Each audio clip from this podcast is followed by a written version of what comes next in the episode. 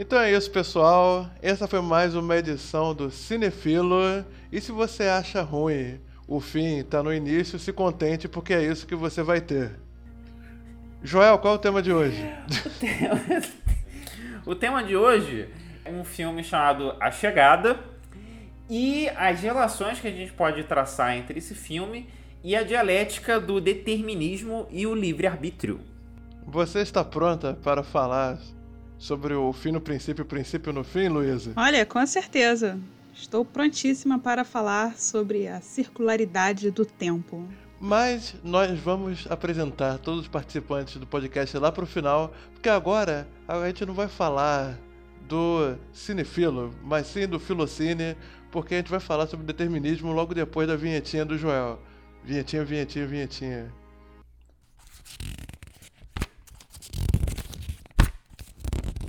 Nesse filme que a gente tá, tá falando hoje, a gente é apresentado a um conceito de tempo que é um pouco diferente de como nós humanos temos a experiência do tempo. Nós temos a experiência do tempo de forma linear. E segundo esse filme, é, algumas espécies, e talvez até a espécie humana, com alguma ajuda, podem ter a experiência do tempo de forma não linear e talvez de forma circular até. No caso, você não precisa viver passado, presente e futuro. Você pode viver futuro, passado, presente, tudo sem ordem. E o problema de determinismo e livre-arbítrio se apresenta dentro dentro disso porque se você já conhece o futuro, como é que você pode fazer escolhas que vão te levar até o futuro se você já sabe aonde essas escolhas te levam? Elas são realmente escolhas ou você está simplesmente cumprindo um roteiro? Então, esse é o grande, essa é a grande dúvida. Quando o futuro já é determinado, as suas ações são livres? Você conscientemente pode escolher uma coisa diferente se você sabe que o futuro já existe de um modo diferente do que as suas ações poderiam ser? Então fica a grande dúvida. Que talvez a gente responda no meio do podcast ao invés do fim. Será que isso foi uma escolha nossa ou a gente está sendo determinado pelos eventos? Pois é, né, bicho? Não tá vendo? É, eu acho assim, vamos, vamos estabelecer um, um piso pra, pra a galera começar todo mundo na, na, na mesma vibe, digamos assim, na mesma pegada. É, os dois conceitos que a, que a gente citou no começo, ou no fim, que é a, o determinismo e o livre-arbítrio, eles versam basicamente ideias opostas, né? Por isso que eu falei da dialética. Quando a gente fala em determinismo, a gente está querendo dizer que existe algo ou tudo pré-determinado, em que aquilo que vai, o evento que vai acontecer no suposto futuro no ponto B de uma linha reta, ele está sendo determinado por alguma coisa que está se realizando, se mostrando, se acontecendo, que seja no ponto A, no primeiro ponto, no passado ou no presente, que seja. Então, determinismo é essa ideia básica. Causa e efeito, né? Exatamente. Tipo, é, é entender que um ser humano ele está preso ou então ele está se realizando dentro dessa cadeia, certo? E quando a gente fala em livre-arbítrio, a gente está querendo dizer o quê? Um, um juízo, né? Um, um, um, ato de arbitrar, digamos assim, de você ponderar, efetuar um juízo, é dizer, pensar, realizar alguma coisa, livre de qualquer tipo de, de conjuntura, qualquer tipo de influência, qualquer tipo de perturbação, né? de direcionamento né? Então, a, a ideia de, de você ter um livre-arbítrio é uma ideia contrária à ideia clássica do determinismo. Quando você considera que alguém tem, tem livre-arbítrio, você está querendo dizer que aquela pessoa tem todas as capacidades possíveis e imagináveis de, de pensar, de sentir, de realizar, de atuar, livre de qualquer tipo de amarra. Entende? Então são, são duas ideias que sempre vão conversar uma como uma oposição à outra. Uma coisa que me chamou a atenção quando a gente estava decidindo esse tema do determinismo é o seguinte: é a acepção que vocês, filósofos, usam para falar sobre determinismo. É, que, pelo que eu estou entendendo, é tipo. É que nem aquela, aquela cobra Ouroboros, né, Luísa? Isso.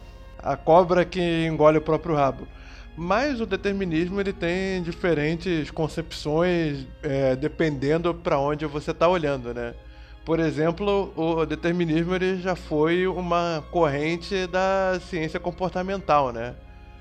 Que influenciou muito a estética, por exemplo, da literatura, já que no período naturalista, tipo o Cortiço, de a Luiz de Azevedo, a gente tinha pessoas que viviam num contexto brutal e por isso elas eram brutais. Mas eu, eu creio que guarda uma diferença entre esse determinismo comportamental e o determinismo filosófico, né? Eu não sei, Bernardo, se realmente existe muita diferença. A imagem do Ouroboros, né? O Ouroboros é uma cobra que engole o próprio rabo. Ele forma um círculo. É uma imagem muito utilizada na ficção. É, talvez de forma discreta, se alguns de vocês que estão escutando não estiverem familiarizados com ela. Mas ela é recorrente. É, a ideia do Ouroboros é porque alguns filósofos lidam, interpretam o tempo como sendo circular. Nesse filme que a gente está falando, A Chegada, o tempo tem uma interpretação circular, porque ações do futuro interpret, é, causam ações no passado. Isso é circularidade.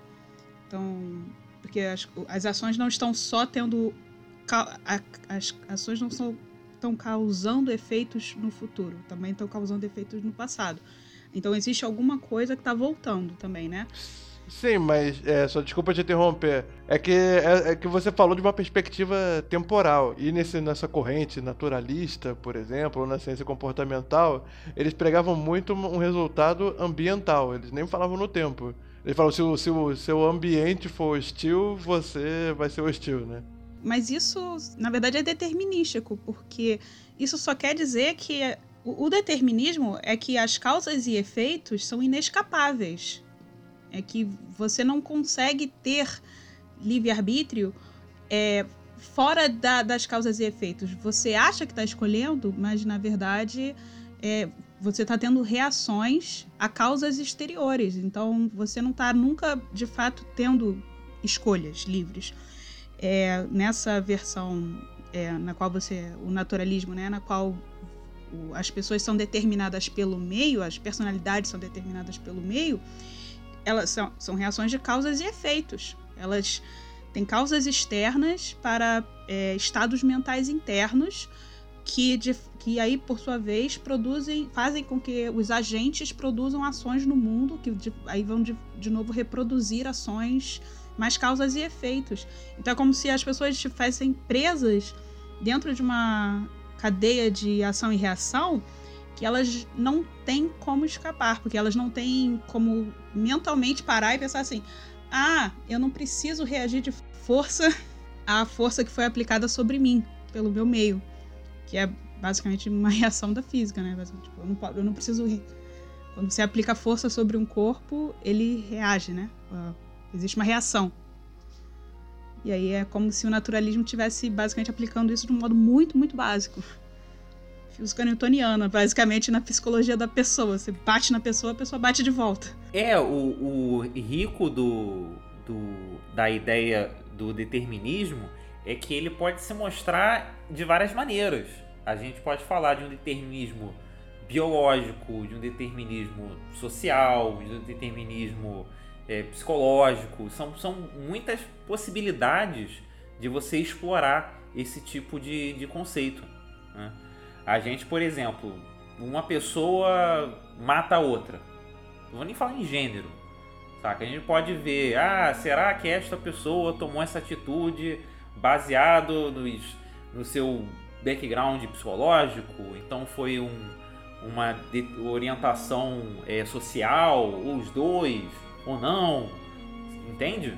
São muitas camadas assim pra gente analisar. Tipo Coringa, né? É, até que ponto a determinada ação de uma pessoa não foi pré-determinada por alguma dessas camadas. Eu, na minha condição de leigo em filosofia, uma das poucas coisas que eu ouvi sobre o determinismo filosófico, que pelo jeito também apreende um significado mais temporal, né?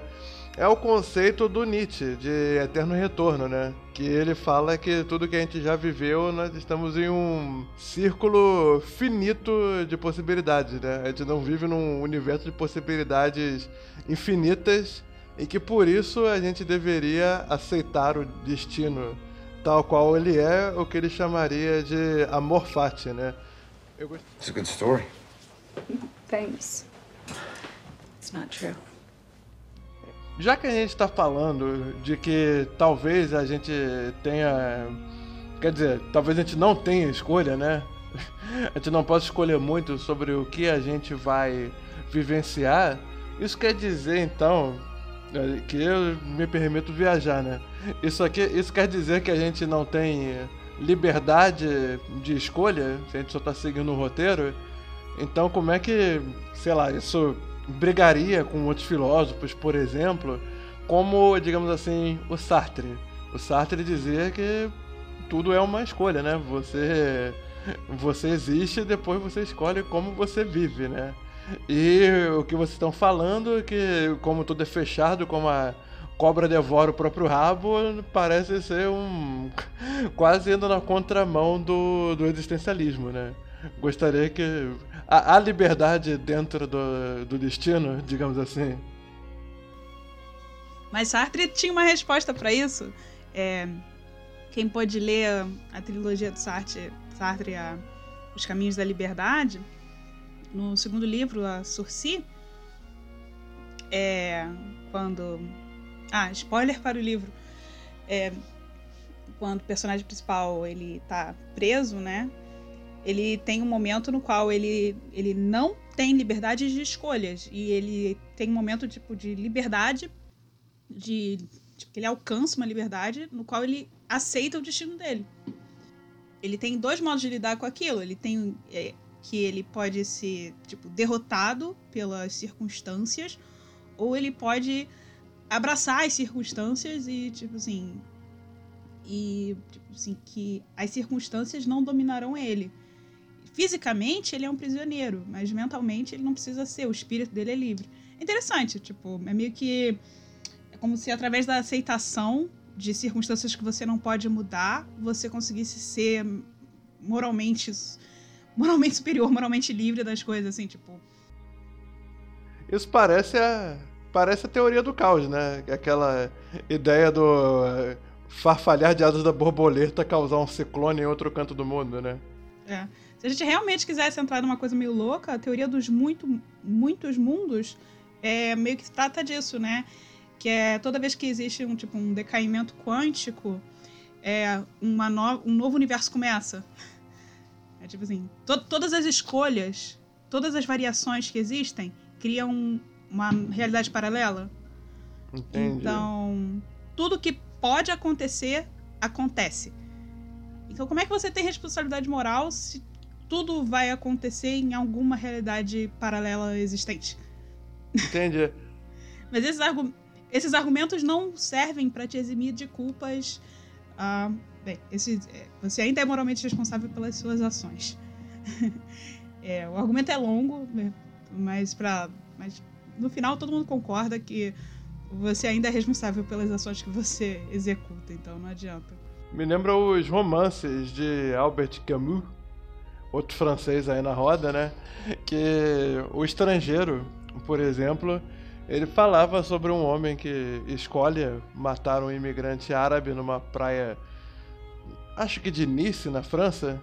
E aí ele é julgado, mas ninguém entende por que ele matou um árabe, já que não foi por xenofobia, não foi por ciúme nem nada. Ele, basicamente ele escolheu matar, né? E o, o Camus, ele tinha essa, essa, esse lance meio absurdista de filosofia, né? Então o cara meio que aceita que como ele matou, ele vai ser punido porque ele reconhece que ele está naquela circunstância por escolha dele, né? Ele vai ser julgado, condenado e morto porque ele escolheu assim. Não, mas o, no, no estrangeiro, o maior estrangeiro não é o estrangeiro, o árabe que foi morto. O estrangeiro é ele. Sim. Porque ele é condenado, porque ele é considerado frio, ele é considerado anormal, como se nenhuma das emoções dele se encaixam, tipo, ele aquilo, tipo, um, foi logo tipo depois do, do enterro da mãe, sabe? É, tipo assim, no final, ele é o estrangeiro, ele é o que não se encaixa na sociedade, nas expectativas da sociedade. Depois, tipo, ele teve uma discussão com aquele com aqueles árabes mais cedo, tipo, por causa de uma briga, de uma discussão, ele matou alguém, mas tipo assim, esse cara aí é um peixe frio, esse aí não tem emoções nenhuma, tipo, prende esse homem logo antes que ele mate mais gente, sabe? Tipo, É, o estrangeiro mesmo era eu ele. só levantei, eu só levantei esse tema aqui, pode, pode ter saído fora aqui, porque realmente pra mim fica parecendo um embate, entendeu? Entre a, um universo que é somente feito de escolhas e um universo que é somente feito de determinações, né? Então por isso que isso chamou a atenção.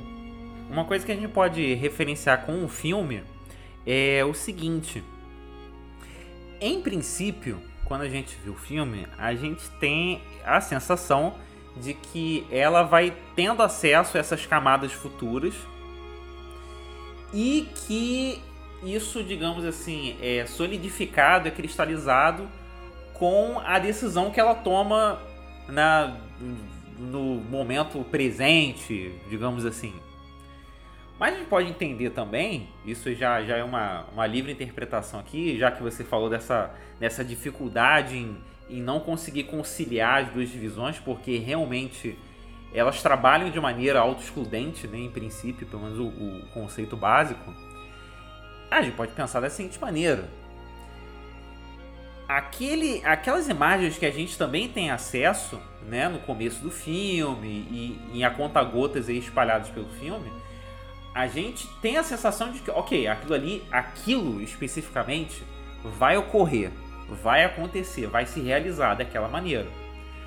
Mas talvez sejam pontos espalhados numa, numa teia mais fluida, mais espaçada, menos determinada, ou então não determinada, saca? Mas Pode imaginar Engraçado, né? maneira. Mas aquela, engraçado porque não sei se não sei se isso foi só eu também, né? Mas até o momento que ela mesma percebe o que que os aliens estavam informando ela, é, parece que para o público, né, do modo como a história está sendo contada, que ela está se lembrando de- daquelas coisas como se elas fossem do passado, né? Tipo, não fica claro que aquilo são lembranças do futuro. Então aquilo é uma revelação que tem no, no fim da história. Pro fim da história, que, que aquelas são lembranças do futuro. Tanto é que eles escondem. Eles escondem algumas coisas ali no- a respeito daquela filha. Então você sabe desde o início que ela teve uma. que ela tem uma filha. Mas você não sabe que a filha é no futuro. Entendi. É que eu, eu entendi que ela tava acessando outra linha de tempo, saca? É, você, você já, desde a, desde a primeira vez que você viu o filme, você já entendeu que aquilo ali não. não era. Não, eu É, entendi não era o passado. al- Não, eu entendi que era tipo um prólogo, saca? Uma coisa que não necessariamente está conectada com aquela linha, entende? Aham. E, caso vocês estejam se perguntando sobre o que que a Luísa e o Joel estão falando, é porque agora na parte de cinema a gente vai falar sobre o filme A Chegada. Okay, action! Bernardo, conta pra gente sobre esse filme, então. Bom, Agora que a gente já fez o filo antes do cine. exatamente. Bernardo, conte do começo ao fim. Ou do fim ao começo. Do fim ao começo. Bom, o Arrival, A Chegada, é um filme de 2016 dirigido pelo Denis Villeneuve, um diretor canadense que fez filmes muito cultuados recentemente, como O Incêndios, que foi um grande sucesso, como Os Suspeitos, como é, Blade Runner 2049. Enfim, é um dos diretores mais destacados da sua geração e que está em vias né, de de alcançar um grande público, porque ainda este ano nós teremos Duna, adaptação da série de livros de ficção científica, política e existencial de Frank Herbert.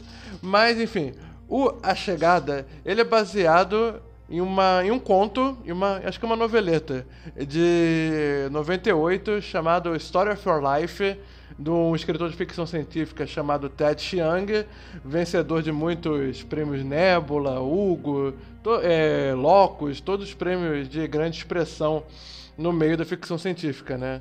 O filme foi um dos grandes concorrentes do Oscar de 2017, né? É, concorreu a melhor filme, melhor diretor, melhor fotografia, melhor roteiro adaptado e ganhou por melhor edição de som. E por que é um filme tão marcante assim? Ele conta a história de Louise Banks, uma linguista que ela perde a filha Hannah de uma doença aparentemente incurável. Aparentemente, logo após isso, uma nave espacial extraterrestre pousa na Terra. Doze. É verdade, são 12, perdão. 12 é, naves extraterrestres pousam na Terra, habitadas por seres de sete patas, tentáculos, enfim, que acabam recebendo o apelido de heptapodes. É, a doutora linguista Lu Louise, ela acaba sendo associada junto com o físico Ian Donnelly. A dupla principal é feita pela Amy Adams e pelo Jeremy Renner. Cada um depois foi fazer Marvel e DC, né? e para tentar entender que, que, que diabos aqueles bichos querem, já que o clima bélico está se formando de, de maneira acelerada, né? Para variar. E a Louise, através dos sinais que aqueles bicharocos desenham no ar, ela tenta entender o que, que eles estão falando, tenta descobrir a linguagem deles. E é a partir daí que a gente vai descobrir um filme que mexe com assuntos muito variados, tanto como linguagem, como memória, como presente, passado, futuro e tempo. Enfim, gostaria de perguntar, Joel, o que, que você acha de A Chegada? Cara, eu gosto do filme. Eu acho que ele acabou sendo prejudicado assim na, na premiação, porque tava aquele clima de de Moonlight ou La La Land, pá, tá, que também então, são dois filmes que eu bom, que são bons, que eu gosto, pá. Mas te falar que entre os três, apesar de eu também gostar de La La Land, eu acho a chegada mais filme, por algum motivo que eu sinceramente não sei dizer. Uma das coisas que eu curto no filme é uma coisa muito simples. E eu já, já tô falando da minha cena favorita, cara. Desculpa, sem você perguntar. Eu me antevi. Tem algum problema ou não? Não, não, não, não. Pode falar. Pode falar. O tempo não significa nada. É, uma, uma das coisas que eu curto muito nesse filme é uma passagem muito curta que é um papo entre eles no helicóptero. Cara, sem, sem sacanagem, essa cena deve durar, sei lá, dois minutos, assim, e não tem muito peso pro filme, mas eu acho sensacional por dois motivos. Primeiro, que deixa claro como funciona o mundo acadêmico. Todo acadêmico acha que a área dele é a mais importante, mais fundamental de toda a humanidade. Porque eles têm um, trechinho, uma conversa rapidinha, que ela, elas têm um livro escrito, né? Que ela fala que a, a linguagem é o treco que cola as pessoas, sei lá, que une as pessoas. Aí o cientista vai falar, não, mas não é linguagem, é a ciência. Cara, se tivessem 10 pessoas ali, um engenheiro, um agrônomo, um não sei o que, eles iam falar a mesma coisa. Não, é a agronomia que faz isso. Não, é essa briguinha, saca? Não, o meu conhecimento é mais fundamental, é anterior ao seu que papapá, que não sei o que. Entende? Eu, eu acho aquela ceninha genial. E eu também acho que foi um dos poucos usos de som que eu vi no cinema mainstream recente. Muito bem usado, porque eles falam no canal interno do, do helicóptero. Então eu tive uma sensação que, como aquelas falas têm uma textura sonora muito específica, e eles estão falando num canal interno, é como se realmente eles estivessem falando ali muito entre eles, sabe? Cientistazinhos, acadêmicos falando em uma coisa que só eles dão importância, saca? O, o general ali tá cagando pra, tipo, qual é a, a coisa mais importante que une as pessoas. Ele tá nem aí. Ele só quer saber lá, a missão dele resolver saca? Mas os acadêmicos sempre ficam, não, é a minha ciência, não, é a sua, que não sei o que, papapá. Eu achei essa cena genial. E você, Luiz, o que, que você acha de A Chegada? Ah, eu acho que A Chegada é uma coisa que. Eu sou fã de ficção científica bastante tempo. E eu acho que é uma coisa que fãs de ficção científica estavam.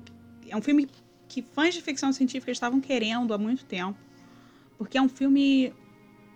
É um filme sério, que leva a ficção científica a sério. E é um filme no qual a gente vê algum tipo de aplicação do método científico, assim. onde você tem realmente, assim. Os heróis do filme são os cientistas. E, e eles não resolvem os problemas através de tiro e bomba. Eles resolvem os problemas pensando a respeito dos problemas e, e resolvendo é, pequenas questões, né? E colaboração e tal. Acho que isso é, é bem interessante, assim. O filme, o filme também, ele parece uma ficção científica muito madura, né? Até esse filme tem uma hora lá que ele que tem um. que é claro, presença alienígena no, no mundo, né? É, alienígenas vêm visitar, então, tipo assim, existe um caos e. E esse caos acaba se transformando em violência, né, em algum momento. Então. É... Esse caos acaba transformando em violência, então até tem uma, uma hora lá que o filme parece que, que vira um pouquinho de ação, né? Mas o filme é principalmente assim um filme bem, é, eu achei um filme bem intelectual e um filme que é menos a respeito dos alienígenas do que ele é a respeito da humanidade, é a respeito de como a humanidade lida com o primeiro contato e não necessariamente a respeito uh, dos alienígenas que vieram fazer o contato. Tanto é que quando você tem a finalmente você tem a revelação do qual o seu propósito na Terra, ela é meio que jogada assim, sabe? Tipo, ela é meio que dada sem importância. E as grandes tensões são a respeito do que que os governos da Terra, o que que o que que as pessoas vão fazer a respeito da presença alienígena. Então, parece que ele faz o que a ficção científica faz de melhor, que é segurar um espelho para a face, né, da humanidade, tipo assim, é, isso é o que a gente é. É tipo, trazer um pouco de clareza assim para as questões humanas. Mas ao mesmo tempo, eu, eu. E isso é uma coisa que eu senti também no. No 2049, no Blade Runner, que eu gostei muito. Eu não tenho muita familiaridade com, com o Villeneuve. Mas parece que eu, eu pessoalmente sinto que os filmes dele são lindos, intelectualmente interessantes e falta falta um impacto emocional. Parece que então parece que o impacto emocional ocorre é, é, meio deslocado, eu não sei. Eu já ouvi muita gente falar que é tudo muito é, anódino, muito pastel, muito blend, não tem nada que pá, dá um tapa na sua cara, né? É tipo, muito tranquilo, sabe? Assim, é tipo. É. Eu, eu sinto como se os filmes dele fossem emocionalmente. Ah, eles não satisfazem emocionalmente. Eles, eles são intrigantes intelectualmente, mas emocionalmente ele não me dá catarse nenhuma, sabe? Esse próprio filme, parece que a catarse tá no início, né? Quando ela tem toda aquela coisa com a filha, né? Toda aquela jornada com a filha. E aí depois, tudo, tudo que desenrola é tipo assim, mais. mais é, tudo, tudo que desenrola é menos impactante do que a, a jornada que aconteceu nos nos cinco primeiros minutos do, do filme. Então eu acho complicado ter uma apreciação assim muito forte do, da história. Eu, entendo que isso eu não consegui achar a história para ler, mas eu entendo que pelo que eu pelas resenhas que eu li, eu entendo que isso sejam mudanças que foram feitas da, da novela pro roteiro, que que na que no, no que no, no na novela é, a história vai se desenvolvendo aos poucos. Tipo, que ela não. Tipo, você não vê o destino inteiro da filha dela, tipo, no início. Que tudo vai ocorrendo. As, as duas histórias, as duas fases temporais vão ocorrendo ao mesmo tempo, assim, vão se desenvolvendo ao mesmo tempo. Não sei, não sei por que, que eles fizeram isso nesse filme, mas talvez para dar um para colocar a tragédia daquela da personagem da, da Adams ali no início, né? E aí você sentir uma ligação maior com ela. Para mim, eu não sei. Achei insatisfatório emocionalmente. É, não necessariamente a ordem dos fatos que vai, vai construir a argumentação da sua empatia pelo personagem, né? Se o, o gatilho de roteiro que faz você empatizar com a personagem é a morte da filha, você antecipa a morte da filha, que na verdade é no final e não no início, para você construir a personagem, porque a primeira coisa, a primeira informação que você tem dela é a filha dela morreu. É. Então é uma pessoa amargurada, enlutada e tal.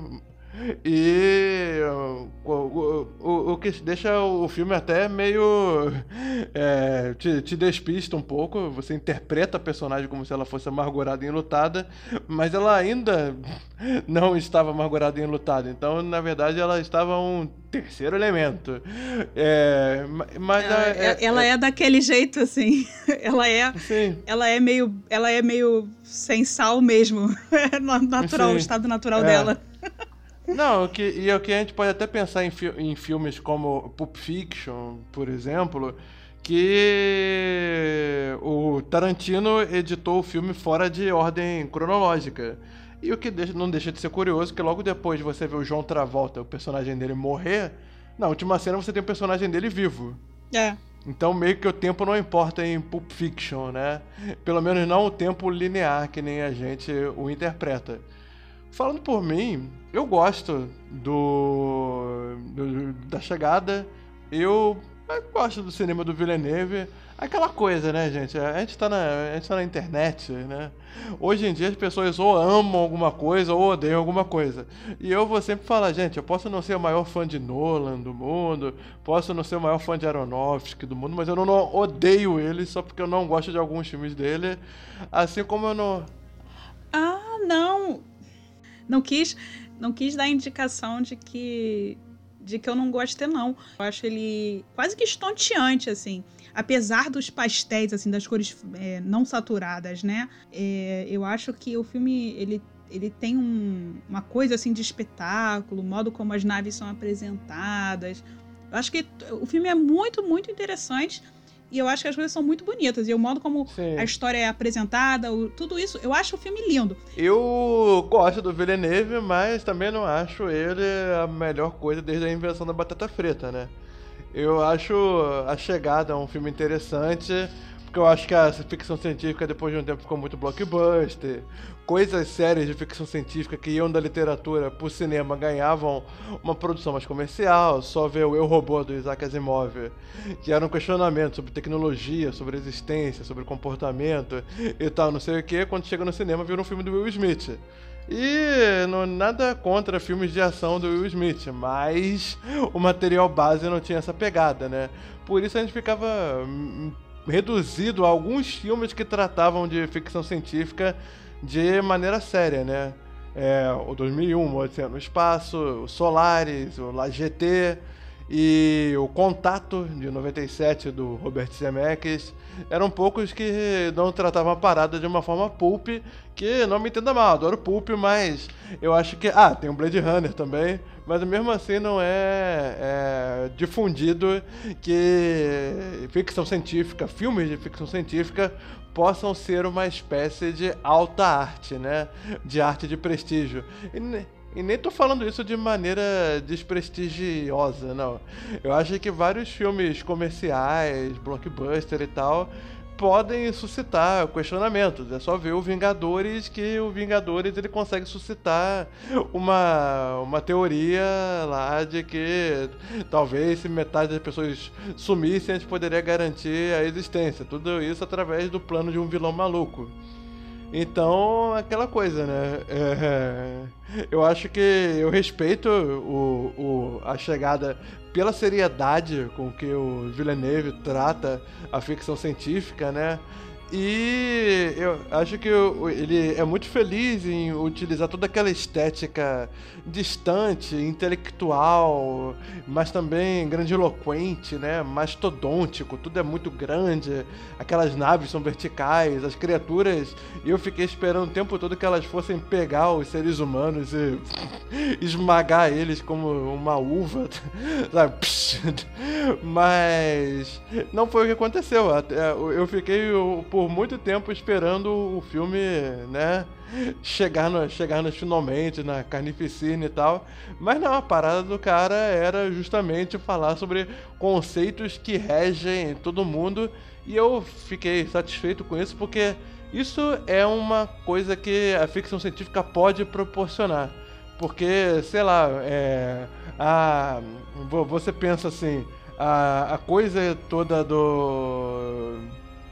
A coisa toda que o, desde, desde os gregos, né, que eles falavam sobre narrativa, de, de, de, de, narrativa enquanto construção emocional, né, é uma retórica de como construir um personagem, você ir dando razão para esse personagem, seja para odiar ou para amar aquele personagem, é, enfim, e eu gosto que esse filme brinca justamente com essas estruturas narrativas da, da dramaturgia clássica, da dramaturgia literária clássica, que a, a, grande catarse estaria lá pro final, quando não é necessariamente aquilo, né?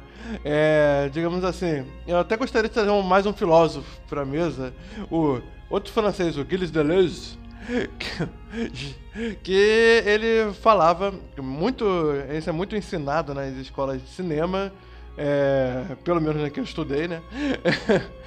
que é, são os conceitos de imagem-movimento e imagem-tempo. A imagem-movimento ela fala muito sobre o cinema narrativo clássico de Hollywood, o burlesco, a ação, etc que é aquele é, cinema de corpos, de contato, de movimento, realmente, de personagens agindo até que eles tivessem a grande catarse no final, que o que é a catarse? Catarse é aquela grande purgação emocional que você tem, que você lava a sua alma porque você chegou no máximo de entendimento emocional daquela história. Então sua emoção explode naquele momento. Mas o Gilles Deleuze falava que o cinema contemporâneo, desde a, desde a ruptura que os novos cinemas, que o Orson Welles provocaram, desde o neorrealismo italiano, desde a novela vaga, desde Cidadão Kane, que existe outra coisa chamada o, a imagem-tempo, que alguns é, falam que, que alguns, como o Pasolini, chamavam de cinema de poesia, que outros, como o Ismael Xavier, falam que são filmes transparentes, porque eles admitem o seu caráter de construção, que a imagem tempo fala justamente de entender a montagem no cinema como uma arte do tempo. Por isso, quando você vê planos maiores ou planos picotados que pulam a ação, você já tem uma percepção diferente de como é que o tempo transcorre. E a chegada é, é, tudo sobre o transcorrimento do tempo, inclusive que se você embaralhar a narrativa temporal, você tem outra percepção temporal. Isso seria algo difícil do Villeneuve fazer dentro das estruturas do cinema narrativo clássico, onde um flashback tinha que admitir-se enquanto flashback, né? Uma, uma, narrativa de reconstrução tinha que ser admitida daquela forma, mas não, ele faz um verdadeiro quebra-cabeça que a gente tem que assistir até o final para ver que o filme ele é circular. O fim dele está no é. princípio, o princípio dele está no fim. Então, é, é por isso que eu, eu achei que esse foi um filme assim tão, tão interessante e tão rico, é. porque justamente ele brinca com a nossa percepção de construção narrativa através do tempo. Uma outra coisa que eu gostei desse filme, e, e é uma coisa que alguns filmes de ficção, algumas histórias de ficção científica fazem muito bem, é que esse filme não tem vilões. Ele não tem. É, não tem. Tipo assim. Você, você tem grupos com interesses divergentes e grupos que não se entendem. Que às vezes. que nem têm interesses divergentes, mas que simplesmente não se entendem. E que ninguém, ninguém, eles acabam trabalhando contra si, mas não porque eles são inimigos, mas só porque eles não sabem entender o que o outro quer é, e eles precisam garantir primeiro o seu lado, né? Eu achei isso muito interessante, assim, porque realmente é uma visão muito interessante do que é a ficção científica, do que é a exploração do universo, assim, que seria o contato.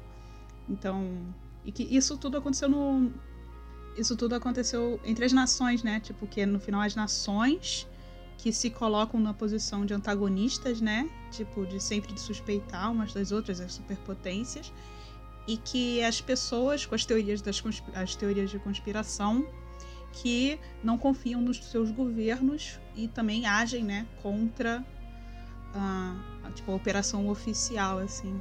Agora que a gente já deu uma, um mindfuck nas pessoas, invertendo a narrativa do nosso podcast, eu gostaria de saber como é que vocês veem, mas vocês até já falaram um pouco, né, de como é que a chegada se alia com a parada do determinismo, né, com o conceito do determinismo. Desculpa eu falar parada, é o carioca que há em mim. que é basicamente, como vocês já falaram, o fim do filme é o princípio do filme, só que isso não é revelado para você, mas ele acaba sendo um filme muito sobre a aceitação do seu destino, né? Sobre você amar o seu destino. E vocês acham que tem uma conexão com outros filmes, tipo, digamos assim, Interestelar, digamos assim? Cara, eu não gosto de Interestelar não, confesso. Porque o Interestelar no final ele tem aquela parada de, de, de, de, ele ter uma, uma forma de compreender o mundo não científica, mas emotiva, né? Desculpa estar entregando, mas eu, eu fui o mais abstrato possível para não dar spoiler. É. Eu, eu acho que o Villeneuve é, é. É, é, esse filme, né, do contato, é, do, da chegada, né, é parecido. Tipo assim, ah, no final era sobre suas emoções, mas é tipo de uma forma que faz sentido. Porque no Interestelar parece tipo assim, uou, wow, é tipo, fazendo sentido, fazendo sentido, fazendo sentido, fazendo sentido. Aí de repente, tipo, ah, vira a mesa. Eu não vou falar que é típico do Nolan, porque senão o pessoal vai falar que eu odeio, mas. então eu falo, isso é típico do Nolan. Isso é a cara do Nolan. Típico do Nolan. Aquele cara. Já se entregou, Bernardo. Pois é, né? mas o. Sabe o que, que eu acho, gente? Eu acho que. Eu acho que a chegada foi só. É, foi na verdade, tipo assim, um cartão de visitas do Villeneuve para ele tentar fazer o Blade Runner. E o Blade Runner foi só um cartão de visitas para ele tentar fazer Duna, sabe? Tipo assim, olha só como eu faço direitinho, gente. Vocês podem confirmar, confiar em mim, eu vou fazer direitinho essas coisas. Foi, foi tipo concurso, né? É, foi tipo assim, sabe? Ele, ele foi mostrando a qualidade do trabalho, assim. Tipo... É tipo um portfólio, né? Deixa eu adaptar primeiro esse cara aqui, depois você deixa eu adaptar Felipe K. Dick. Se eu adaptar Felipe K. Dick bem, vocês deixam eu adaptar Frank Herbert. Ele, ele vai fazer a sequência do 2001 depois do Duna. As que existem já são ruins o suficiente. Mas que é engraçado é, né? Tipo assim, porque é, parece que, tipo, parece que ele chegou, tipo, se ele tivesse chegado, tipo, cinco anos atrás, né, no, no estúdio. Ah, deixa eu fazer uma adaptação de Duna aí. É tipo assim, não, todo mundo já tentou, ninguém fez direito. É tipo assim, pois é. tá, então. Então deixa eu adaptar essa novela aqui que é muito boa. Vai ficar bom. Você vai, você vai ver que eu sou muito bom nisso. É concurseiro. É o concurseiro do cinema. É verdade, é o concurseiro. Cada vez um concurso maior. Ele vai chegando, é, vai chegando. Vai, vai, vai escalando. What happens now? Bom, então eu gostaria de saber como é que vocês veem a filosofia aplicada a esse filme. Eu sei que vocês já falaram, mas como é que vocês veem os dois entrelaçados? Essa questão do determinismo temporal e como ele é visto na chegada, filosoficamente falando. Então, o filme é contado fora de ordem, né? De modo não linear. E a audiência só vai descobrir isso no fim, então, o impacto emocional da história da filha da Louise só é pago no final do filme. É, quando a audiência vai entender que todas aquelas cenas da vida dela com a filha não são no passado, mas no futuro. Isso acontece quando a Louise entende que aqueles flashes não são sonhos, mas lembranças do futuro. À medida que a compreensão da linguagem alienígena vai aumentando, ela vai tendo mais acesso a lembranças do futuro. No filme, eles dizem que aprender uma nova língua altera o seu cérebro. E isso acontece com a Louise, porque ela passa a entender o tempo como os heptapodes entendem o tempo ao aprender a linguagem deles. É, por isso, no fim do filme, ela tem mais controle sobre o que do futuro ela consegue se lembrar, porque no fim do filme ela já aprendeu totalmente a linguagem. O problema do livre-arbítrio é como ser livre para fazer escolhas se você já conhece o futuro. Na novela, a moral é determinística. É sobre aprender a aceitar as coisas que não podem ser mudadas, como a morte da filha da Louise. Já no filme, o livre-arbítrio que é considerado mais importante, porque mesmo a Louise, sabendo que a filha vai morrer de uma doença incurável, ela ainda assim escolhe ter a filha. Ela escolhe viver aqueles anos de felicidade com ela. Ela escolhe viver aquele amor. É, fica um questionamento aí, né? Que se você soubesse que você teria um filho e ele vai morrer antes de você, numa idade muito jovem ainda, se você ficaria angustiado com a realidade, pois você não tem como mudá-la, ou você vai procurar viver a realidade da, da melhor, melhor forma, forma possível. possível. Isso, nisso que reside a escolha dentro do determinismo, né? Aí que mora a liberdade. É, mas, mas parece, no filme, parece indicar que ela escolhe ter a filha. Que essa é a escolha. Ela parece indicar que ela poderia ter escolhido não ter a filha. Ah, então, ah, parece que é um momento de escolha consciente que ela tem. Eu não entendo muito bem como isso funcionaria se as memórias já são concretas. Por isso que eu acho que o filme tem. Eu acho que o filme tem alguns furos ali. mas isso. Ah, mas isso, é, isso, me... isso, eu guardo. Isso, isso eu guardo no meu coraçãozinho, não preciso falar né, em público. Mas cinema é isso, bicho. Cinema, literatura, é. Tipo, eu tenho a minha teoria. Mexeu com o tempo, tem furo de roteiro. Batata. Eu, por, por isso que eu prefiro, tipo, De Volta pro Futuro, de uma vez, é que, tipo, eles assumem, é zoeira mesmo, a gente não estudou pra esse assunto, que se dane, porque a Marvel chegou e falou: Não, nós contratamos um consultor de ciências hum, para falar sobre o tempo no Vingadores Ultimato e não sei o que, para parecer fidedigno. Mesmo assim, o pessoal falou: Ih, mas, mas se assim, como assim? Mesmo assim tem furo, ou seja, mexeu com uma alteração no tempo, é, a, a chance de furo aumenta em 80%, na minha opinião. Pois é. Assim, quando eu vi o filme, eu, eu, eu realmente tive uma a sensação, uma sensação diferente de que ela estava acessando outra linha, sabe? Hum, legal. Eu pelo menos tive essa essa essa essa sensação, por isso que eu não Então não teria não, não teria conflito não, nenhum, né? Em princípio, né? Eu precisar, eu na verdade eu acho que eu precisaria assistir o filme com isso em mente, saca? Para tentar ver alguma coisa. Mas eu lembro que quando assisti, eu, eu entendi que era isso, assim, que, é, que ela tinha acesso a outras temporalidades. É, temporalidade no sentido de, de, de, existências paralelas, ou etc. É, se ela está acessando possíveis futuros, ao invés de um futuro fixo, então não existe realmente um problema a respeito de livre-arbítrio. Então a resposta seria que existe livre-arbítrio. Porque a possibilidade de futuros diferentes significa que as coisas não são determinadas. Então, as ações e reações físicas não vão determinar as ações e reações dos agentes que têm mentes, que têm espírito, que têm alma, que, que pensam, né? A gente não precisa ah, se, eu trope... se eu bato o, dedinho na quina, na quina da cadeira, eu não preciso quebrar a cadeira. Eu posso escolher simplesmente seguir com a minha vida.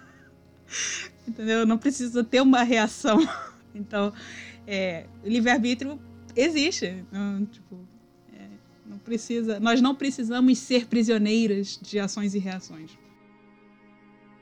O Bernardo, você sabe qual é o nome do roteirista desse filme? Eric Heiser. Então, entre em contato com ele para falar para ele que a gente tem uma, uma saída pro, pro buraquinho do, do filme dele, entendeu? Falar para ele curtir o nosso podcast, seguir e comentar sempre. Inclusive, se vocês quiserem corrigir os outros roteiros que ele escreveu, tipo Premonição 5, Bird Box e o remake da Hora do Pesadelo, vocês também podem mandar suas sugestões. Eu adorei não, Premonição agora, 5. Agora não. Premonição 5 não, não. Você não, acabou, dobre a sua acabou, língua para falar acabou. de Premonição 5. Premonição 5 é o melhor Premonição. Premonição 5 não. Não, não, não, não, acabou, não, tá errado. Acabou, gostei, acabou o programa, acabou. Fiquei chateado agora. Você, você arruinou o podcast, Desculpa. cara. Eu, não, fiquei chateado agora. Como não, não, não, não arruinou, porque o começo. É, agora é o começo, entendeu? O fim agora, foi lá agora é o começo. Início. Eu comecei falando merda, mas lá, lá no início, lá no fim, eu tava falando muita coisa boa. Ah, que bom que a gente corrigiu no final. Exatamente. no início.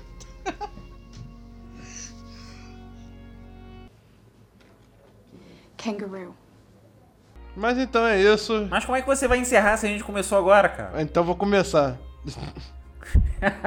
Joel, gostaria de saber então suas considerações iniciais, que no caso são finais.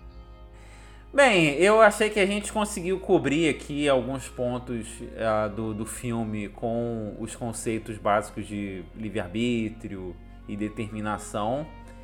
É, a gente também conseguiu falar bem do filme, explorar os, os possíveis é, furos, possíveis interpretações, pai e tal. É, eu acho que rendeu hoje, cara. Super curti.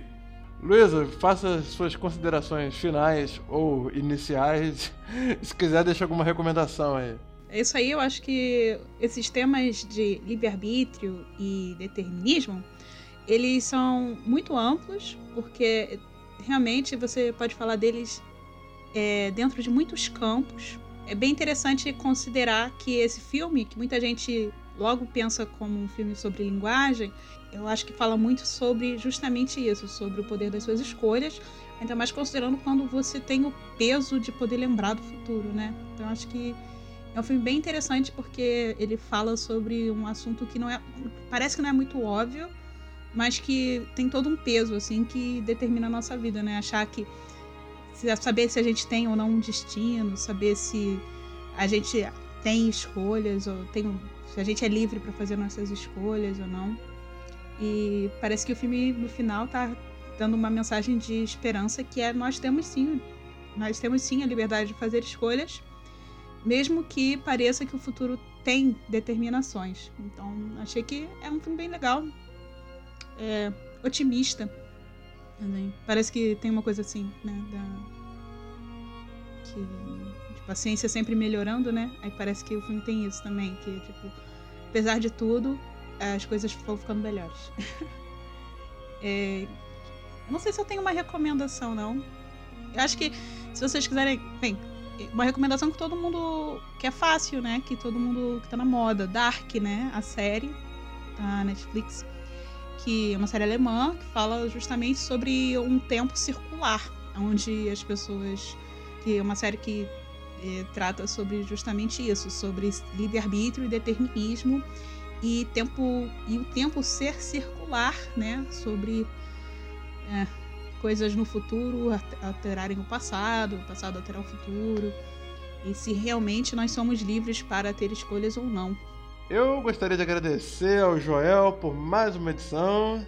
Gostaria de agradecer a Luísa por ter aceitado é, o convite para esse podcast e agregou muito. chegamos até a mudar o termo inicial, que seria sobre a linguagem de Wittgenstein. Depois a gente, fala, depois a gente mudou para o determinismo, né, a questão do tempo. E nesse interim, é, me deixou muito satisfeito. Eu acho que é um filme importante para o seu tempo, pela seriedade que aborda os seus temas, né? Como recomendação, eu gostaria de. Eu acho que esse vai ser um dos. Um, um dos casts com mais recomendações que eu posso fazer, mas. Porque tem muito filme que brinca com não linearidade temporal, tipo Corra Lula Corra, Amnésia e tal. É. Mas eu gostaria de, se for recomendar os top de linha mesmo, eu gostaria de recomendar Era uma vez na América de Sérgio Leone, que ele é contado fora da, da cronologia temporal. E aí no final você entende o porquê, o porquê disso, né? Da questão de escolha, de destino e tal. Só que é um filme é um investimento, porque ele tem três horas ou beira as quatro horas, né?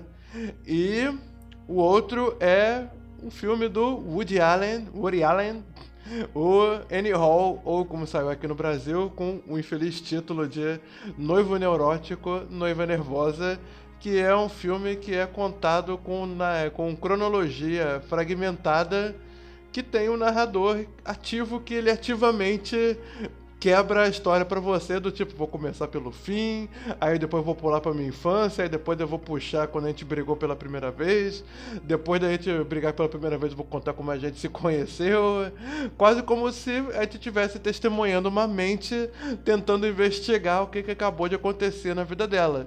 Então é um filme, esses dois filmes que eu citei para mim são obras os mais pós-modernistas o possível, assim, e principalmente de serem serem feitos com dinheiro de estúdio, com atores conhecidos como Diane Keaton e Robert De Niro. Enfim, corram atrás desse filme. E aí, para terminar, eu gostaria de dizer Olá, pessoal, bem-vindos a mais uma edição do Cinefilo.